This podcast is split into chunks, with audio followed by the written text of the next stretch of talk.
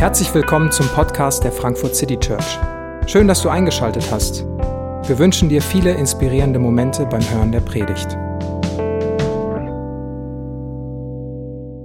Einen schönen guten Morgen auch von meiner Seite. Mein Name ist Franzi. Ich bin eine der Pastoren hier in der Frankfurt City Church und wir befinden uns mittendrin in einer Predigtreihe zum Galaterbrief. Und wir suchen uns da nicht irgendwie unsere Lieblingstexte raus und ich habe gedacht, Abraham, Fluch, voll mein Thema. Äh, ich nehme diesen Text, sondern ich bin auch diese Woche so in diesen Text eingestiegen und dachte so, okay, es beginnt irgendwie mit einer Wut bei Paulus, es endet irgendwie bei einem Zuspruch und mittendrin kommt so eine Abraham-Illustration. Kann man da irgendwie Abraham auch überspringen? Äh, irgendwie mehr irritierend als hilfreich? Ähm, und habe dann so gemerkt, nee, warte mal, das ist hier eigentlich ein ganz wichtiger Punkt und ich möchte euch damit hineinnehmen, warum wir Abraham ja auch gar nicht rauslassen wollen. Aber Abraham ist ja auch so eine Figur, ich weiß nicht, was euch zuerst damit ähm, in den Sinn kommt, wenn ihr so an Abraham ähm, denkt. Diese Woche hat mich, haben mich unterschiedlich viele Ohrwürmer begleitet und Ohrwürmer haben ja so die Tendenz, dass die eher nervig sind als hilfreich. Und es gibt so ein Lied, das kenne ich aus der Grundschule. Der Chris kennt es auch. Vater Abraham hat viele Kinder. Ich werde euch auch verschonen, das zu singen, aber weil man kriegt es dann tatsächlich nicht raus. Und bei Vater Abraham hat viele Kinder geht es eigentlich auch gar nicht so sehr um eine theologische Aussage, sondern es geht vor allem darum, dass man all seine Gliedmaßen irgendwann bewegt hat. Vater Abraham hat viele Kinder, bin eins von ihnen, eins bist du, so preisen wir den Herrn, rechter Arm. Und so geht's dann los. Und rechter Arm, linker Arm, Kopf, Bein, alles springt am Ende. Und als Zuhörerinnen und Zuhörer von diesem Text ist uns nicht nur die Welt von Galatien fremd, wo wir in diesen Brief einsteigen und uns anschauen, wie haben, wie entsteht so das Christentum vor 2000 Jahren in Galatien, sondern die Welt von Abraham ist uns noch fremder, weil die noch viel weiter in der Vergangenheit zurückliegt.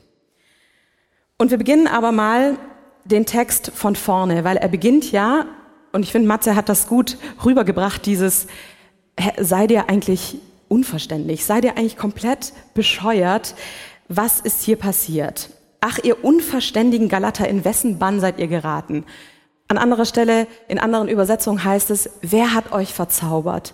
Was um alles in der Welt ist hier eigentlich passiert? So beginnt dieser Text. Und ich habe den Eindruck, Paulus hat so diesen Vibe von so Eltern, die ihren Kindern so sagen, ey, ich habe dir zehnmal gesagt, du sollst dein Zimmer aufräumen. Was um alles in der Welt war so missverständlich an dieser Aussage? Ähm, und Paulus ist auch der Meinung, er hat etwas ganz, ganz deutlich gemacht gehabt. Er hat etwas ganz deutlich den Galatern vor Augen gestellt. Es war so unmissverständlich. Und jetzt ist das irgendwie aber verloren gegangen. Irgendwas ist passiert, was diese Deutlichkeit nicht bleibend um, umgesetzt hat. Und wir erfahren auch gleich in Vers 2, was so deutlich vor Augen gestellt worden war. Und da heißt es, Jesus Christus, der Gekreuzigte, wurde euch doch mit aller Deutlichkeit vor Augen gestellt. Weil ich diesen Text selber so kom komplex fand, habe ich gedacht, wir bauen ihn so ein bisschen auf. Und ich habe hier mal dieses Kreuz auf die, auf die Wand gemalt. Nachher erscheint, falls ihr es von hinten nicht ganz gut seht, nachher erscheint das gesamte Bild nochmal auf der PowerPoint. Aber ich will mit euch dieses, äh, dieses Argument ein bisschen entwickeln. Und zwar, Paulus sagt, Jesus Christus als der Gekreuzigte wurde euch doch in aller Deutlichkeit vor Augen gestellt. Die Menschen in Galatien, Menschen mit jüdischen, mit römischen, mit griechischem Hintergrund, die hatten dieses Evangelium von Jesus gehört. Die haben gehört, da gibt es jemanden, der ist gekommen, der war schon immer verheißen. Er ist derjenige, auf den wir gewartet haben. Er rettet diese Welt.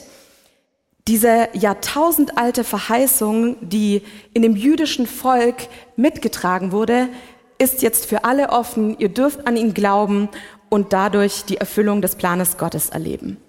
Und die Menschen in Galatien, was da ist, wo die heutige Türkei ist.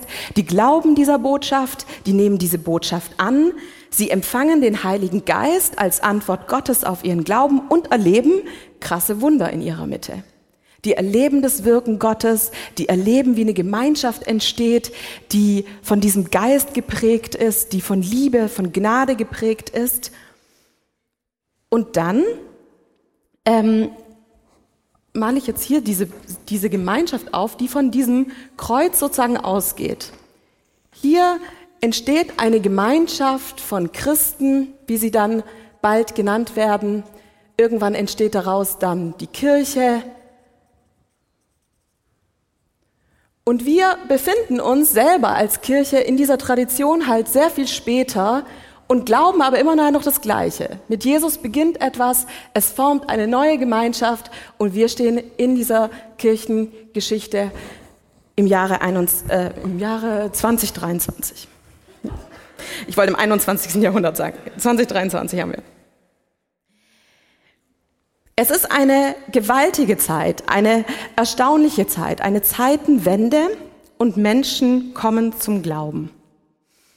Und dann passiert aber etwas in Galatien und Paulus fragt sie, was ist denn hier passiert? Was um alles in der Welt ist denn an dieser Botschaft, dass Jesus, um den es geht, ausreicht, missverständlich gewesen? Haben wir an irgendeiner Stelle gesagt, hey, ja, Jesus ist so die Ausgangsbasis und dann kommt jetzt hier Gesetz 1, 2, 3?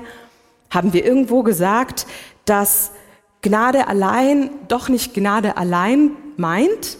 Haben wir das irgendwo gesagt? Gab es irgendwo etwas Kleingedrucktes, was gesagt hat, äh, dass das stimmt jetzt doch nicht?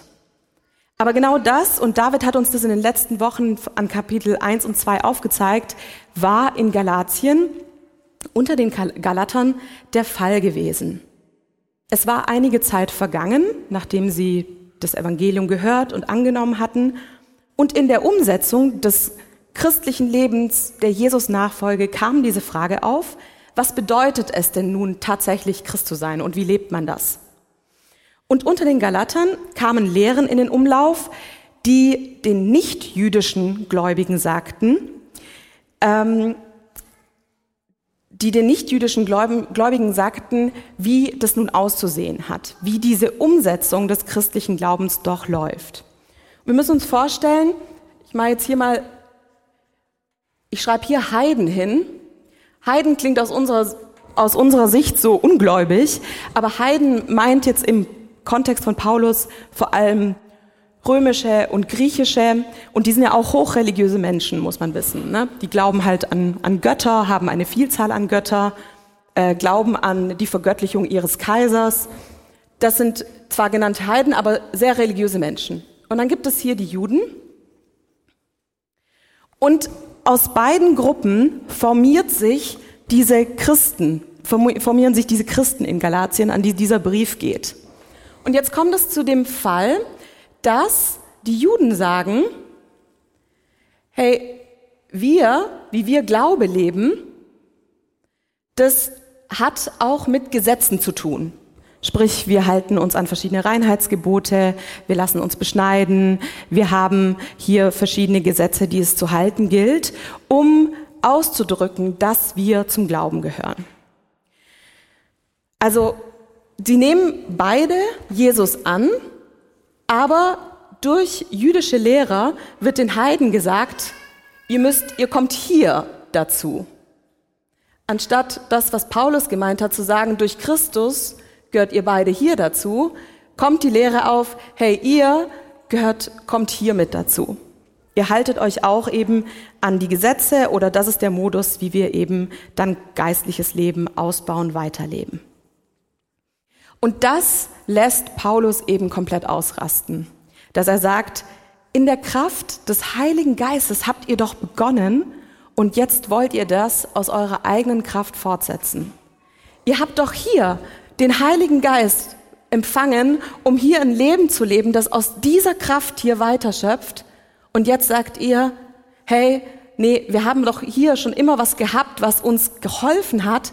Lasst uns das doch hier weitersetzen. Lasst uns doch weiter ähm, Gesetze befolgen. und unsere Gemeinschaft dadurch ausdrücken. Und diese Gemeinschaft der Gnade, dieses Geschenk wird nun mit Vorschriften verbunden. Und Paulus stellt es so gegenüber. Seid ihr wirklich der Meinung, ihr habt die Gnade bekommen, weil ihr euch an Vorschriften haltet? War, war das tatsächlich der Grund, dass Jesus kam, weil ihr die Vorschriften gehalten habt? Warum macht ihr das denn? Warum sagt ihr das denn? Und wenn das nicht der Fall war, weil die Antwort auf seine vielen Fragen ist definitiv rhetorisch nein. Nein, es war allein durch den Glauben. Und warum soll das jetzt der Modus sein? Warum soll das jetzt das Einhalten von jüdischen Vorschriften nun der Modus sein, in dem Glaube weitergelebt wird? Paulus regt sich also so richtig auf und das nicht zu Unrecht, denn mit dem Verständnis, was Gnade bedeutet, steht und fällt die gesamte Botschaft. Die, die gesamte Christenheit von Galatien scheint da unterminiert zu sein. Und man kann einräumen, dass diese jüdischen äh, Lehrer, die hier gelehrt haben, es gar nicht böse meinten. Und das ist manchmal vielleicht auch das Schwierige, ähm, dass es gar nicht darum ging, dass sie das Leben unbedingt schwerer machen wollten. Gesetzlichkeit hat oft mit, der, mit dem Wunsch nach Sicherheit und Kontrolle zu tun. Und wie ich gesagt habe, die Welt vor 2000 Jahren, die war hochreligiös. Die Menschen teilten sich nicht wie heute in gläubig und nicht gläubig oder in äh, Christen und Atheisten, sondern sie teilte sich in unterschiedliche Religionen. Die Juden hatten ihren Gott und die Griechen und die Römer hatten eine Vielzahl an Götter und die sogenannten Barbaren, deren Abstamm äh, Nachkommen wir sind, die Germanen, ähm, beispielsweise, die hatten ganz unterschiedliche Religionen und eben eine Vielzahl an Göttern. Und die Juden bekommen in, diesem, in dieser Gesellschaft einen Sonderstatus. Denn an einen Gott zu glauben und das auch mit einem römischen Staatskult zu verbinden, galt als Sicherheit in der Gesellschaft. Wer ungläubig war, der machte auf sich aufmerksam.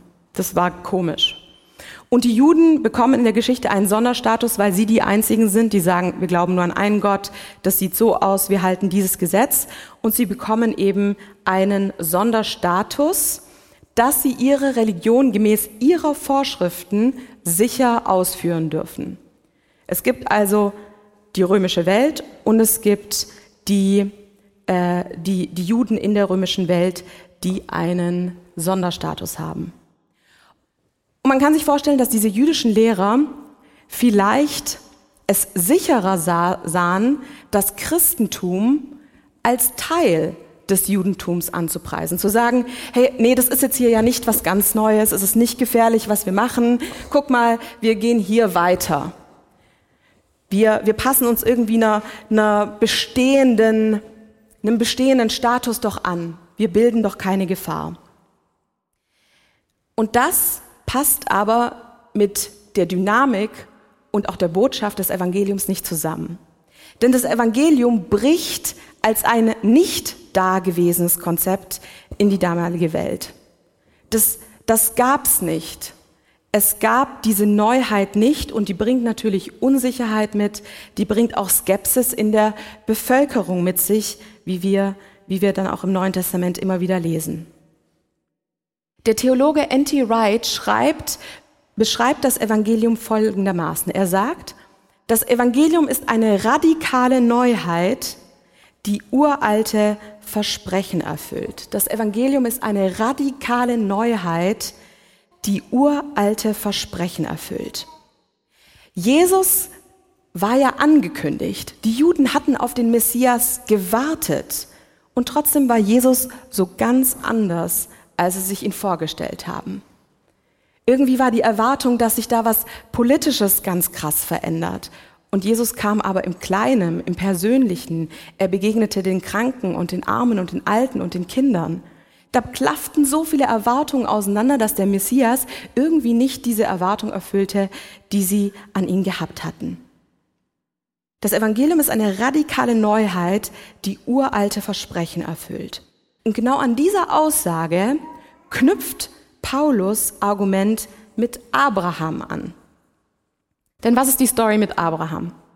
Abraham gilt als der Urvater aller drei monotheistischen Weltreligionen, da sich nicht nur das Judentum, sondern auch das Christentum und der Islam auf ihn beziehen. Ursprünglich, bevor Abraham das wird, ist er einfach ein Typ aus dem heutigen Irak, der Gott begegnet. Er wird Freund Gottes genannt und er bekommt ein Versprechen. Er bekommt das Versprechen, er wird viele Nachkommen haben wie Sterne am Nachthimmel und alle Völker werden durch ihn gesegnet werden. Das ist erstmal die, diese Figur von Abraham, ähm, wie, wie sozusagen das beginnt. Und das Abraham-Argument, wie ich es jetzt hier genannt habe, baut sich folgendermaßen auf, was Paulus hier sagen wird. Es heißt in Vers 6, dieser Abraham der glaubte an Gott und das wurde ihm als Gerechtigkeit angerechnet. Und durch Abraham werden alle Völker gesegnet werden, heißt es dann weiter in Vers 9. Dieser Abraham, der steht sozusagen hier viel weiter unten, noch bevor es die Gesetze gibt, die dann sich aber natürlich hier von ihm aus ausweiten ähm, er, dieser Abraham, bekommt ein Versprechen, dass er einmal eine Vielzahl an Nachkommen haben wird und er bekommt das Versprechen, dass alle Völker durch ihn gesegnet werden. Also dieses uralte Versprechen beginnt hier bei Abraham. Und wir haben gerade gehört, das Evangelium ist eine Erfüllung des Ur, eines uralten Versprechens und es ist zwar ist genau dieses Versprechen, das Abraham gegeben wird. Und dann ist die Frage, wer sind denn die Kinder Abrahams? Sind es die Leute, und das ist dann hier immer die Argumentation, wir sind doch die Kinder Abrahams. Wir gehen doch in direkter Linie auf Abraham zurück. Und diese, diese Heiden, diese Römer, Ägypter, Barbaren, was auch immer hier reinkommt, die können auch Kinder Abrahams werden, aber natürlich hierdurch. Und genau das ist Paulus Punkt, dass er sagt, das ist nicht so. Menschen werden Kinder Abrahams, Kinder Gottes. Es sind die Menschen, die ihr Vertrauen auf Gott setzen. Und Gott wird aus allen Völkern Menschen auf der Grundlage des Glaubens für gerecht erklären. Und das ist die Erfüllung dieses uralten Versprechens. Und die Schlussfolgerung dieser äh, Abraham-Argumentation ist, wer immer sein Vertrauen auf Gott setzt, der wird mit Abraham in diesen Segen, den Abraham bekommen hat, hineingenommen. Sprich, das hier ist das Versprechen Abrahams. Das hier war für eine Zeit, war aber noch nicht das Ziel. Das war das Ziel, was Abraham bekommen hatte. Und ich finde das Spannende gerade auch an dieser Abraham-Geschichte ist, da wo gesagt wird, und Abraham glaubte, dass er diese Nachkommenschaft haben wird, zu dem Zeitpunkt hatte Abraham noch nicht einmal einen Sohn. Abraham bekam ein Versprechen, von dem er noch nichts sah, von dem er noch keinen Beweis in seinen Händen hielt. Und er glaubte und er vertraute. Und das rechnete Gott ihm als Glaube an, als Gerechtigkeit an. Und Paulus verwendet dieses Argument, um zu sagen, Leute, es war schon immer Gottes Plan, dass alle Menschen aus allen Völkern zum Glauben dazukommen können. Und das allein durch Christus, allein durch den Glauben, allein darauf, daraus, dass man sein Vertrauen auf Gott setzt und nicht, weil man irgendwelche Vorschriften hält, nicht, weil man irgendwelche äh, Gesetze hält, nicht weil man sich in irgendwelchen Gebäuden befindet, sondern allein die Menschen, die ihr Vertrauen auf Gott setzen. Das war schon immer der Plan, das war schon immer das Ziel. Und das sehen wir an Abraham und das sehen wir heute. Wir heute im Jahre 2023, die an Jesus glauben, sind Teil dieser Erfüllung eines ganz alten Versprechens. Und Gott handelt in Jesus ganz überraschend und unerwartet anders, aber genauso, wie er es angekündigt hatte. Genauso, wie er es schon immer angekündigt hatte.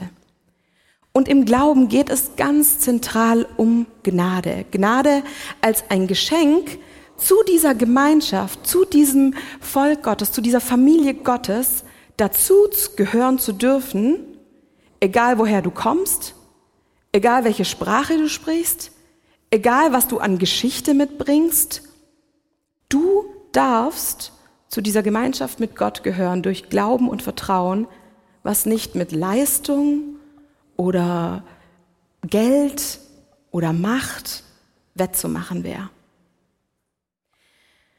Gottes Beziehung bedeutet im Kern Vertrauen. Vertrauen, dass Gott seine Versprechen hält, dass unser Leben nicht dem Zufall oder der Sünde ausgeliefert ist. Aber das Thema Vertrauen, in das wir eingeladen werden, ist eben gar nicht so leicht. Ich bin mit dem Satz aufgewachsen, Vertrauen ist gut, Kontrolle ist besser. Vertrauen ist gut, Kontrolle ist besser. Der Modus Vertrauen, wo Paulus auch die Galater erinnert, hey, ihr habt doch in der Kraft des Heiligen Geistes begonnen. Ihr habt mal im Glauben, ihr habt mal im Vertrauen begonnen mit der Kirche und jetzt seid ihr in den Kontrollmodus übergegangen. Und was vor 2000 Jahren schon ein Problem war, zeigt sich in der gesamten Kirchengeschichte wie so eine elende Litanei. Es es wird irgendwas Neues gegründet, das Evangelium kommt nach Afrika und dort beginnen Kirchen, dort sind die frühesten Kirchen dann zu finden. Irgendwann kommt das Evangelium zu den Barbaren nach Germanien und dort entstehen Kirchen und da ist immer sowas am Anfang von diesem Vertrauen, dieser Gnade, dieser Gemeinschaft da. Und dann in der nächsten Generation geht man irgendwie in einen Kontrollmodus über. Und dann kennzeichnet sich eine mittelalterliche Kirche ganz stark durch Gesetze und Vorschriften und wie es auszusehen hat, dass man Christsein lebt. Und dann gibt's eine Reformation. Und dann gibt's aber irgendwann eine evangelische, ähm, eine protestantische Arbeitsethik. Die hat ja auch irgendwann mal mit der Gnade begonnen und irgendwann ist sie in unserer Leistungsgesellschaft gemündet. Und Religiosität ist ja in einem gewissen Sinne leichter als Vertrauen. Solange ich nichts falsch mache, solange ich mich an Normen und Vorschriften halte, kann ich immer sagen, hey, passt doch. Mir wird immer jemand einfallen, der schlechter ist als ich. Fällt mir vielleicht auch immer jemand ein, der besser ist als ich, aber es fällt mir definitiv auch Leute ein, die Dinge schlechter machen als ich. Und solange ich irgendwie versuche, ein guter Mensch zu sein, solange ich irgendwie versuche, mich an diesen religiösen Formen entlang zu hangeln, da kann ich doch irgendwo ein bisschen Sicherheit haben, dass ich richtig liege oder etwa nicht. Und vielleicht haben wir heute keine Angst mehr vor römischen Behörden oder unsere erste Frage auf Gott ist vielleicht auch gar nicht mehr, ähm, wie, wie, kann ich, wie kann ich Gott beeindrucken mit, mit dem, wie ich bin, Vielleicht ist unsere Frage auch noch nicht mal mehr, wie kann ich gerettet werden? Aber unsere Frage ist vielleicht sogar vertieft dahin geworden, dass wir fragen, wie rette ich die Welt? Wie bin ich ein wirklich guter Mensch? Wie bin ich nicht nur jemand, der, ähm, der irgendwie von Gott was bekommt, sondern wie kann ich wirklich eigentlich in dieser Gesellschaft zeigen, was für eine, was für eine gute Person ich bin. Sprich, unser, unsere Kultur, unser Sein und auch unsere Kirchen sind von einem ganz tiefen Leistungsdenken durchzogen. Du bist in unserer Gesellschaft, was du leistest. Dein Reichtum, dein Erfolg, deine Anerkennung, das sind alles Früchte von dem, was du geschafft hast. Und wir vergleichen uns und werden täglich in Vergleich gestellt. Und in unserer Gesellschaft geht es so stark um Optimierung, um Effizienz, um Fehlervermeidung. Auf die Frage, ob man genug verdient, würden alle Menschen sagen, ja, so ein bisschen mehr wäre doch nicht schlecht. Es gibt eine ganz klare Vorstellung und gerade auch im Januar tausend Tipps und Tricks, wie man eine bessere Leistungsperson wird, wie man besser, ein besserer Leiter, Leiterin wird, wie man Top-Eltern wird und Arbeit, Kinder und Haushalt spielend hinkriegt und dabei noch blendend aussieht, wie man Jeder Januar ist so überschwemmt von Sport-Challenges und Diätempfehlungen und Botschaften, wie wir 2023 unser wirklich bestes Selbst sein können. Bist du dein bestes Selbst? Warst du in deiner letzten Woche erfolg erfolgreich, bist all deinen Beziehungen gerecht geworden, deinen Ansprüchen gerecht geworden, konntest ein Idealbild formen, dem du nachjagst? Wenn ich, ich sage das wirklich nicht von oben herab, sondern ich habe mich so ertappt gefühlt diese Woche, dass ich so dachte, ich habe diese Woche, glaube ich, mehrfach den Satz gesagt, oh, ich bin nie mit meinen To-Dos fertig, ich schaffe meine WhatsApp-Nachrichten nicht, ich bin meinen Freunden, ich werde irgendwie niemandem gerecht. Das sind alles Sätze, die kann ich selber aus mir selbst heraus formulieren.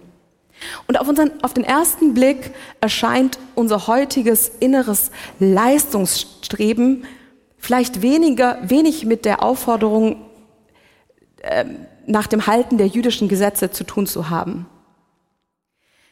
Die, der zeitgenössische Philosoph Michael Sandel schreibt in seinem Buch Die Tyrannei der Leistung, dass unser individuelles Leistungsstreben aber genau die gleichen Kennzeichen enthält wie die theologische Debatte, aus der sie ursprünglich entspringt. Es mag nach außen unterschiedlich aussehen, aber tief im Kern steckt der gleiche Antreiber, die gleiche Art von, ich muss es irgendwie schaffen. Es kommt eigentlich auf mich an. Ich bin eigentlich in der Verantwortung, das, die Welt zu retten. Und vielleicht spüren wir diese innere Last auch in unserer heutigen Zeit, wie wie unsere Leistung und das, was wir tun und was wir denken, so sehr unsere Antreiber und vielleicht sogar unsere Sklavenhalter geworden sind. Irgendwann hatten wir vielleicht mal den Punkt, dass wir Gnade so empfunden haben. Und dann hat doch vielleicht irgendwie so die, die Leistung überwogen. Wir, wir finden uns vielleicht wieder in diesem Austausch von Hilflosigkeit und Selbsthilfe, Gnade und Leistung. Doch am Ende, so, so schreibt auch dieser Philosoph in seinem Buch weiter, in der Tyrannei der Leistung der heutigen Zeit, am Ende treibt die Leistung die Gnade aus. Am Ende treibt die Leistung die Gnade aus. Am Ende dominiert doch immer wieder die Kontrolle, das sich unabhängig machen, das ich muss es selber schaffen vor diesem Ich empfange in Dankbarkeit, in Demut. Wir sind heute von Ängsten und Mustern angetrieben, die uns ebenfalls mahnen, die Kontrolle zu bewahren, Sicherheit zu erlangen oder nicht zu versagen.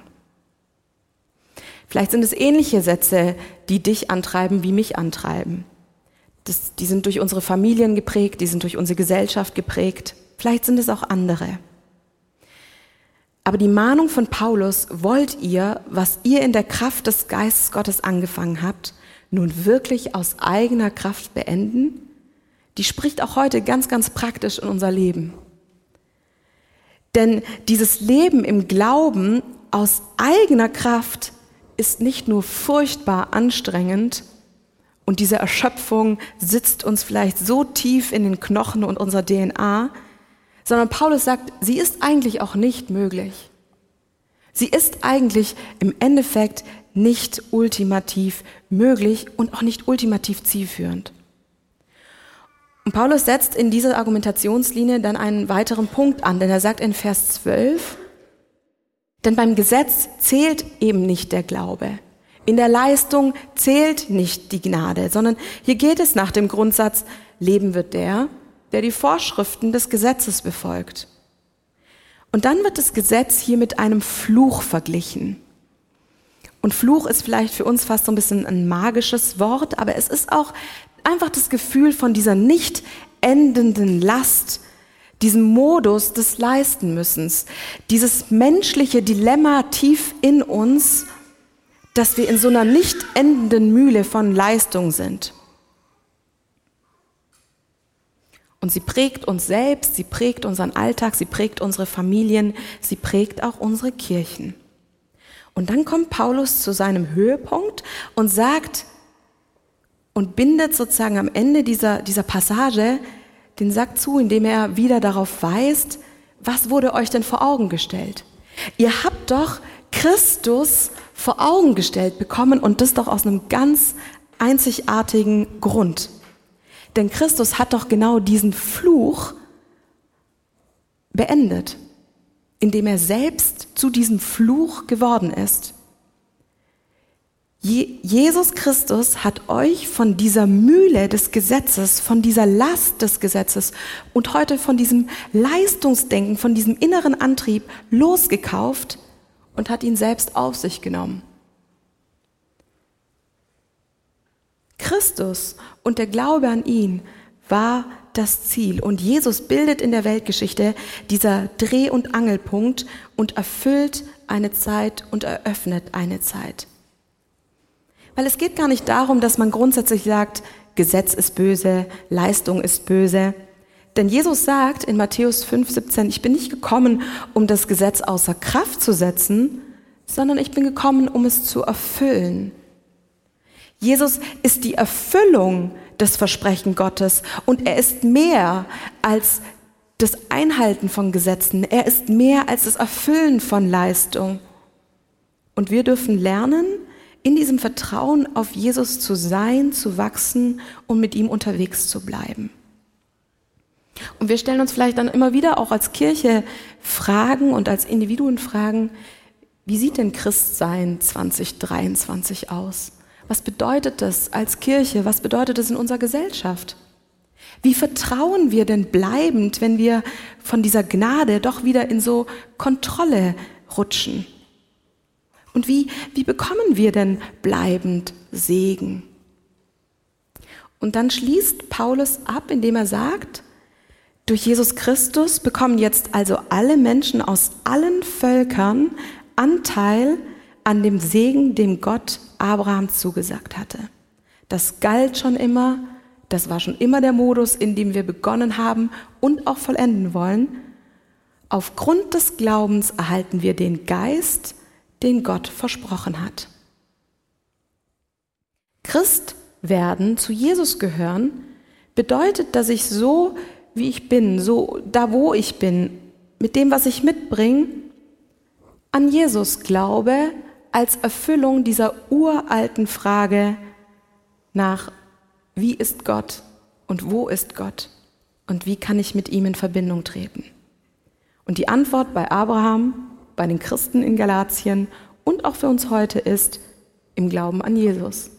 Im Glauben an Jesus erhalten wir den Heiligen Geist und Anteil an dem Segen, an dem Guten, was Gott für seine Menschen bereithält. Und der Heilige Geist bildet hier ebenfalls so ein, ein Zielgedanke, weil auch der kam ja schon vor, diese, ihr habt in der Kraft des Geistes begonnen und jetzt wird nochmal gesagt, und ihr erhaltet den Heiligen Geist im Glauben. Und der Heilige Geist ist der und die Kraft, die uns in diesem Leben als Christen begleiten soll, mit dem wir leben, aus dem wir leben.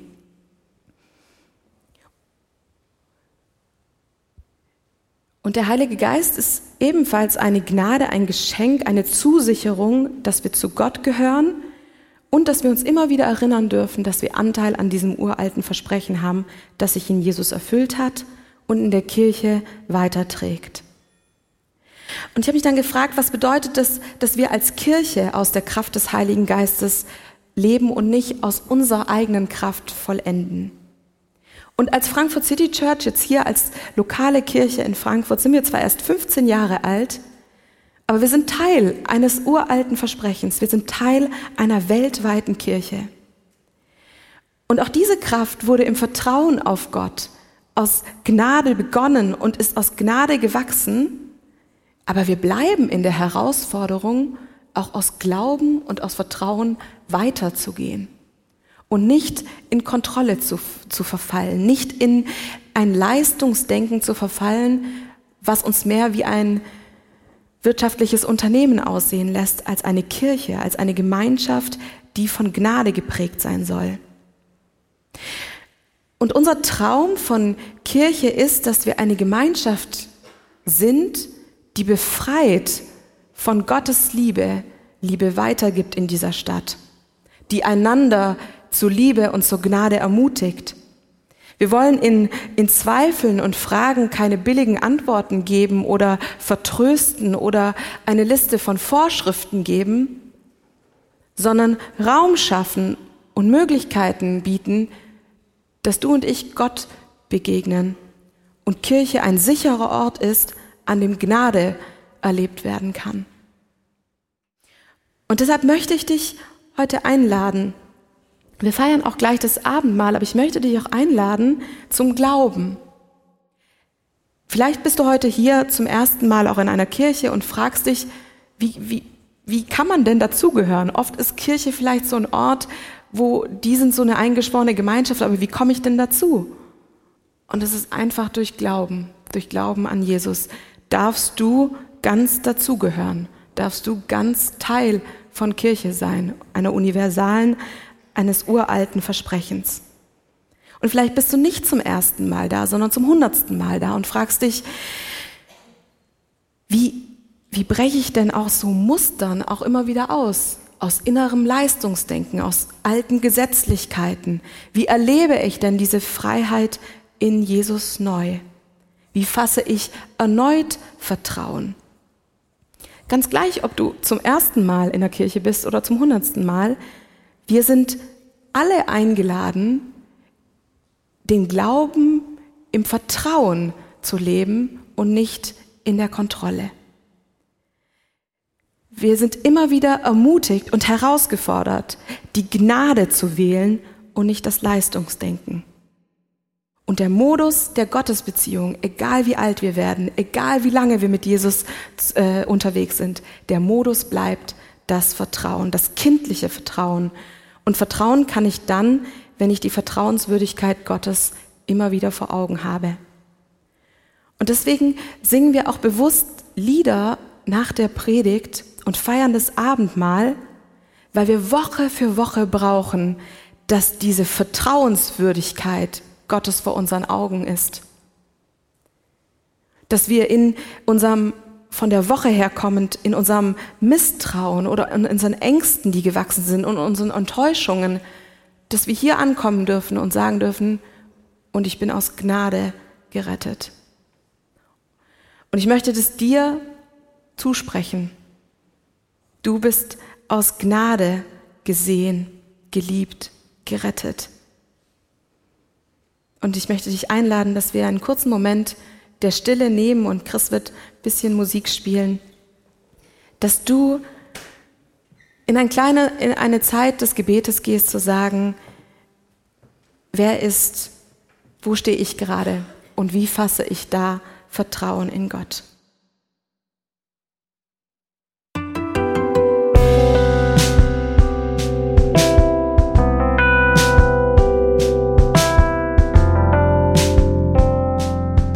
Wir hoffen, die Predigt hat dich inspiriert. Wenn du uns kennenlernen möchtest, dann schau einfach mal auf unsere Homepage www.frankfurtcitychurch.de oder besuch uns in unseren Gottesdiensten. Bis dann!